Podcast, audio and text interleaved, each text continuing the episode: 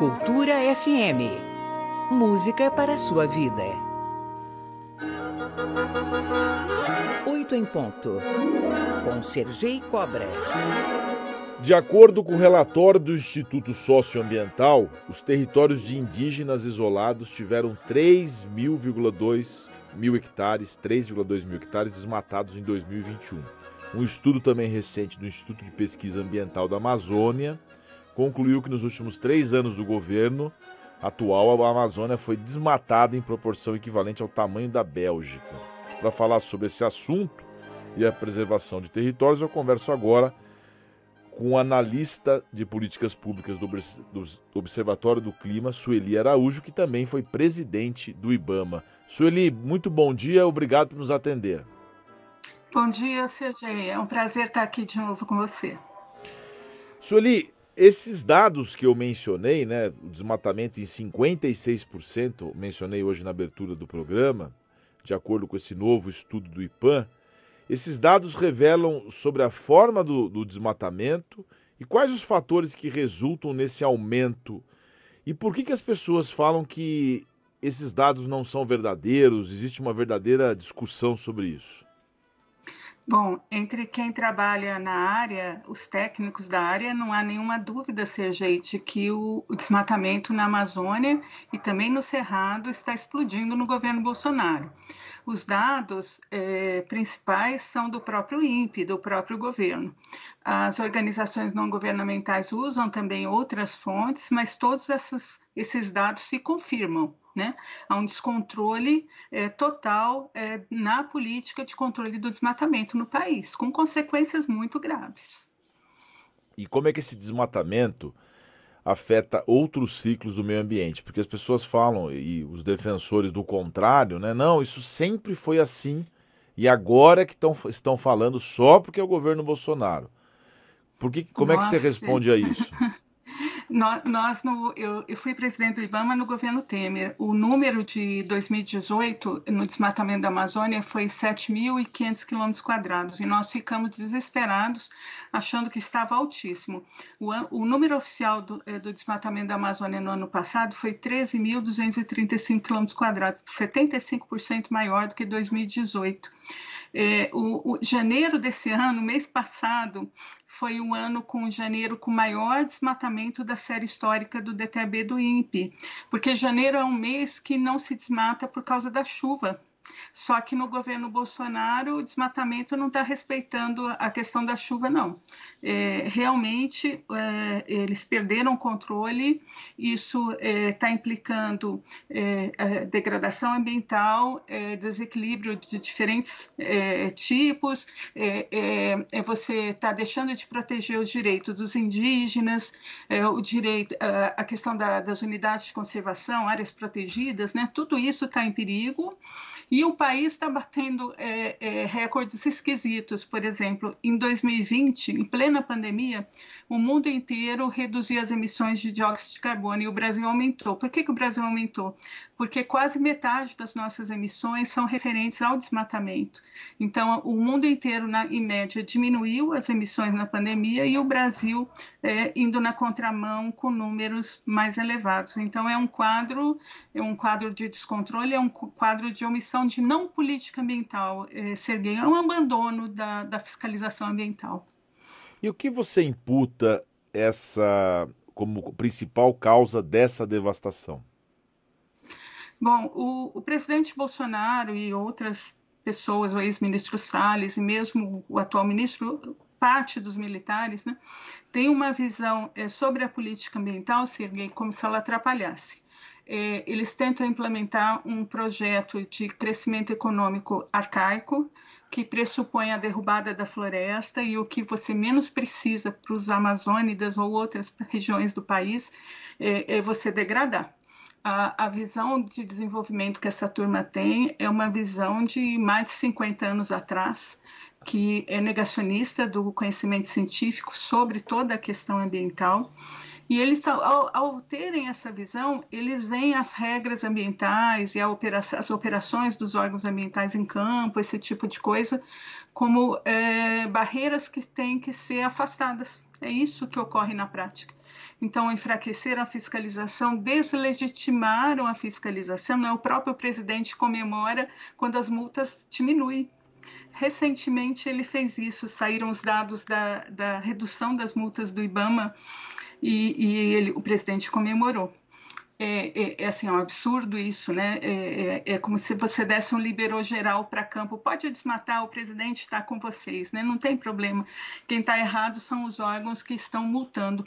E eles até colocaram recursos orçamentários para fiscalização. Ano passado, em 2022, também o, o valor não está baixo, historicamente está um valor elevado. Só que ano passado eles dobraram os recursos para fiscalização do IBAMA, só que o IBAMA só liquidou 41% até 31 de dezembro. Significa que ele não pegou o dinheiro para reforçar a fiscalização. Comprou equipamentos que vão ser pagos em restos a pagar agora em 2022, mas eles não botaram em campo, não, não aumentaram o número de, de operações, porque isso incomoda é, o presidente da República, que é o, o grande responsável por essas diretrizes. Eu acho que esse é o ponto, né, Sueli? A nossa ouvinte Laura Valente, ela vem, ela, ela fala que aqui que o índice de desmatamento em 2004 também foi alto. E ela uhum. pontua, né? O que não quer dizer que esse governo seja isento, pelo contrário. Essa forma consciente de apontar a grilagem, a questão do desmatamento é que pode. Porque também não é uma tarefa fácil você evitar ou adotar medidas para que isso não ocorra. Você mesmo disse que no governo Temer, você foi presidente do IBAMA, você já se assustou com esse número de 7.500. Ou seja, é, independente da, do número de desmatamento, o importante é a atitude que nós estamos tomando com relação a isso, é isso? Sergei, o número de 2004 foi elevadíssimo, mas foi exatamente o, o, ano que nós temos que reconhecer que o governo é, que estava, é, o, o, PT que estava, o, era o governo Lula na época, se implantou o Plano de Controle, de Prevenção e Controle no Desmatamento da Amazônia, o PPCDAM, que foi o grande responsável por, reduzir 83% o desmatamento da Amazônia até 2012. É, foi um plano interministerial envolvendo mais de 10 ministérios, vários tipos de ação, não só comando e controle. E esse plano continuou a ser implementado. O governo Temer assumiu o PPCDAM como seu e implementou estava com problema de recursos, uh, problema de número de fiscais, tem uma série de dificuldades. Então, a gente não estava conseguindo manter no mesmo patamar tão baixo como 2012, era a nossa meta. Né? Só que jamais é, nós teríamos abandonado o PPCDAM. E uma das primeiras iniciativas do governo Bolsonaro foi engavetar o PPCDAM e o seu plano equivalente no Cerrado, o PP Cerrado. Engavetaram, engavetaram. E, e, e deixar, deixou de existir é, uma atuação do Ministério do Meio Ambiente como administração direta de dar diretrizes para os órgãos é, IBAMA, Instituto Chico Mendes e mesmo órgãos estaduais, na medida do possível, diretrizes de como atuar. Isso não existe mais. O IBAMA ele está sozinho em campo tentando fazer alguma coisa. Isso os, que, os fiscais conseguem, porque os, os, coordenadores e diretores não ajudam muito nesse sentido. Então, assim, é, sim, nós temos históricos há muitos anos atrás de números elevados, mas desde 2005 isso já começa a, a, a diminuir. Depois começa a aumentar um pouco depois depois de 2012 que chega aos patamares que eu falei no governo Temer, por volta de 7 mil quilômetros quadrados. Mas compare isso com 13.235, que é o número desse ano. Compare isso, essa situação com janeiro, com explosão de desmatamento no meio da chuva. É muito louco é muito louco, porque você mal consegue andar na Amazônia. Quem conhece bem a Amazônia sabe que na chuva não se faz nada e eles estão lá desmatando a todo vapor, incentivados por um discurso do presidente da República. Essa é a minha leitura pessoal. Às 9 horas e 12 minutos, nós estamos ao vivo com a Sueli Araújo, conversando sobre desmatamento na Amazônia, política ambiental. Ela que é especialista em políticas públicas do Observatório do Clima e foi presidente do IBAMA. O Sueli, e a atuação das Forças Armadas? Esse efetivo de militares que, em tese, estão lá para fiscalizar. e para evitar uhum. até mesmo os crimes ambientais. Na sua época tinha isso? Como é que você avalia essa experiência? Isso precisa, isso precisa ser aumentado ou não? Ou tem que ser totalmente mudado isso? CGI tem que ser alterado. As Forças Armadas, elas eh, sempre atuaram de alguma forma em apoio aos órgãos ambientais. É, eu fiquei no IBAMA dois anos e meio. É, nós precisamos de ajuda do Exército no sul do Amazonas uma vez. Nós atuávamos, atuávamos com os 96 homens da Força Nacional, se necessário. O Ministério da Justiça disponibilizava esse, esses 96 homens sempre que nós pedimos mas a, a, as Forças Armadas não são solução. A fiscalização ela, ela é muito especializada, a fiscalização ambiental. Então, uh, os analistas que atuam na fiscalização, eles sabem eh, fazer leitura de imagens de satélite, sabem reconhecer madeira, sabem cruzar dados públicos. Então, tem toda uma inteligência, uma preparação prévia antes de ir para campo. Não se faz operações chutando porteira de fazenda muitos anos. Isso é enxugar gelo, é o termo que os fiscais usam. É, você tem que fazer rastreamento de cadeias produtivas, multar quem está financiando, multar quem está comprando produtos irregulares ou de áreas embargadas. Então, é um tipo de fiscalização muito especializada que não vai ser, e, os problemas não vão ser resolvidos jogando um monte de gente em campo. Quando necessário, os órgãos ambientais podem e devem solicitar uh, uh, o apoio das Forças Armadas. Para você ter uma ideia, eles já gastaram mais de 500 milhões de reais com essas operações com as Forças Armadas e o desmatamento só aumenta. É, o, o 500 mil, milhões de reais é quase três vezes o orçamento do, anual do IBAMA para toda a fiscalização no país inteiro. Então, assim, é, é, realmente é uma, uma opção equivocada, mas eu não é, estou tirando a relevância do apoio das Forças Armadas quando os órgãos ambientais entenderem necessário. Essa é a questão. São eles que são especializados. É a mesma coisa, Sergei, de eu pegar alguém na aviação e mandar é, dirigir um barco na marinha, da marinha. Assim, os órgãos ambientais é que são especializados. E se, se necessária ajuda, eles vão pedir, como sempre pediram. Agora, Sueli, existe nesse processo de fiscalização e de aplicação de multas, existe indústria da multa, como diz o presidente Bolsonaro? Olha, se, se existisse, tá, era uma indústria falida, porque os números de pagamento são baixíssimos. Eh, não sei como está agora, mas o pagamento na minha época, em termos de valor das multas aplicadas, o IBAMA aplicava cerca de 3 bilhões de multas por ano. E o valor total de pagamento era só cerca de 5%, cerca de 15% dos processos e 5% do valor. É baixíssimo, seria uma indústria falida. É preciso deixar claro que esse dinheiro não vai para os órgãos ambientais, esse dinheiro, 20%, quando pago, ele vai para o Fundo Nacional do Meio Ambiente e para o Tesouro. Ele não vai para os órgãos ambientais e não tem que ir, porque se for aí realmente a gente eh, poderia ter risco de uma indústria da multa. Né? É, na verdade, é, o, o, que, o que se tem é uma, uma fiscalização que tenta fazer o, o, seu papel, que tenta ser rigorosa, e o IBAMA é sim rigoroso na, na, na, na questão da fiscalização ambiental, como tem que ser, como tem que ser, Serguei. É, quando as multas do IBAMA caem, quando, quando, o número de autos de infração do IBAMA cai, o desmatamento sobe, tem vários gráficos mostrando essa correlação. Então ele está lá fazendo seu papel, o seu papel de polícia ambiental. Assim, o, o incrível é o, o, presidente é, questionar isso é, no país, né? É um órgão que tenta fazer a sua função.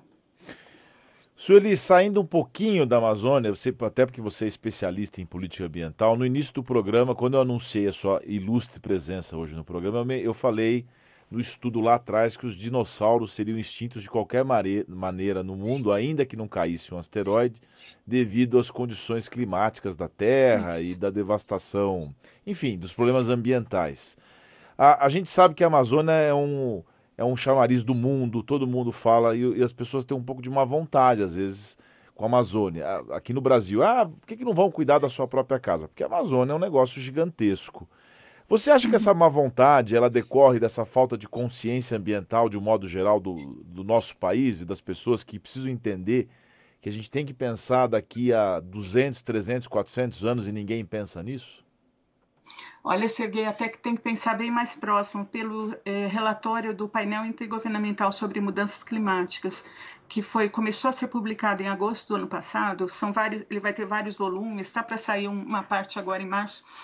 É, ele mostra que o, o, planeta, nós já gastamos é, o nosso estoque de, de carbono.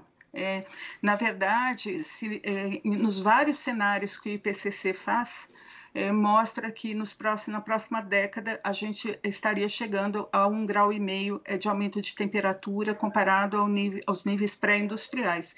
Isso significa mais eventos extremos, Serguei, mais inundações, mais seca, mais calor extremo, mais frio extremo, tudo isso que a gente está vendo no nosso dia a dia. Né?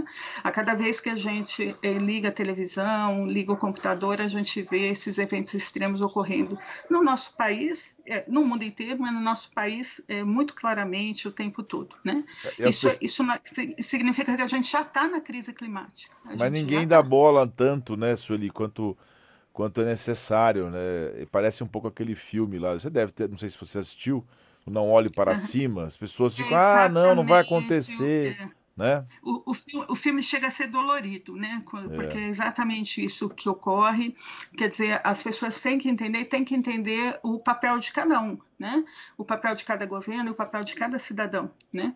No, no caso brasileiro, uh, as nossas emissões, 46% são associadas a desmatamento. Então, o que que significa? E o nosso desmatamento é quase todo criminoso, né? Sem autorização prévia de qualquer que seja o órgão ambiental. É, significa que a, a, questão climática uh, no Brasil está muito associada a combater crime. Né? Isso é diferente da realidade de muitos países que estão falando em trocar a matriz energética, liberar a dependência do carvão. No caso brasileiro, a gente tem que combater criminoso. É uma situação ao mesmo tempo inaceitável, mas também, em tese, ser gay, mais fácil de atuar. É tomar vergonha na cara e ir atrás desses criminosos. Olha aí no finalzinho do programa, da entrevista com a sua Sueli Araújo, uma belas aspas, viu, Sirley? Nossa produtora aqui, ó, essa frase final aí. O problema do Brasil ambiental é, é prender gente, né? É criminal aqui, é criminoso. Em grande parte, sim. Então, Sueli, a gente agradece muito a sua participação, Sueli Araújo, que é especialista em políticas públicas do Observatório do Clima e ex-presidente do IBAMA. Muito obrigado por, por participar aqui do Oito em Ponto. A gente dá espaço a esse assunto para que você, depois, no futuro próximo, não seja a mais chamada para todos os rádios e televisão se tiver uma desgraça ambiental no Brasil, viu? Muito obrigado. É, eu que agradeço a oportunidade, Serguei. Um abraço. Oito em ponto, com Sergei Cobra.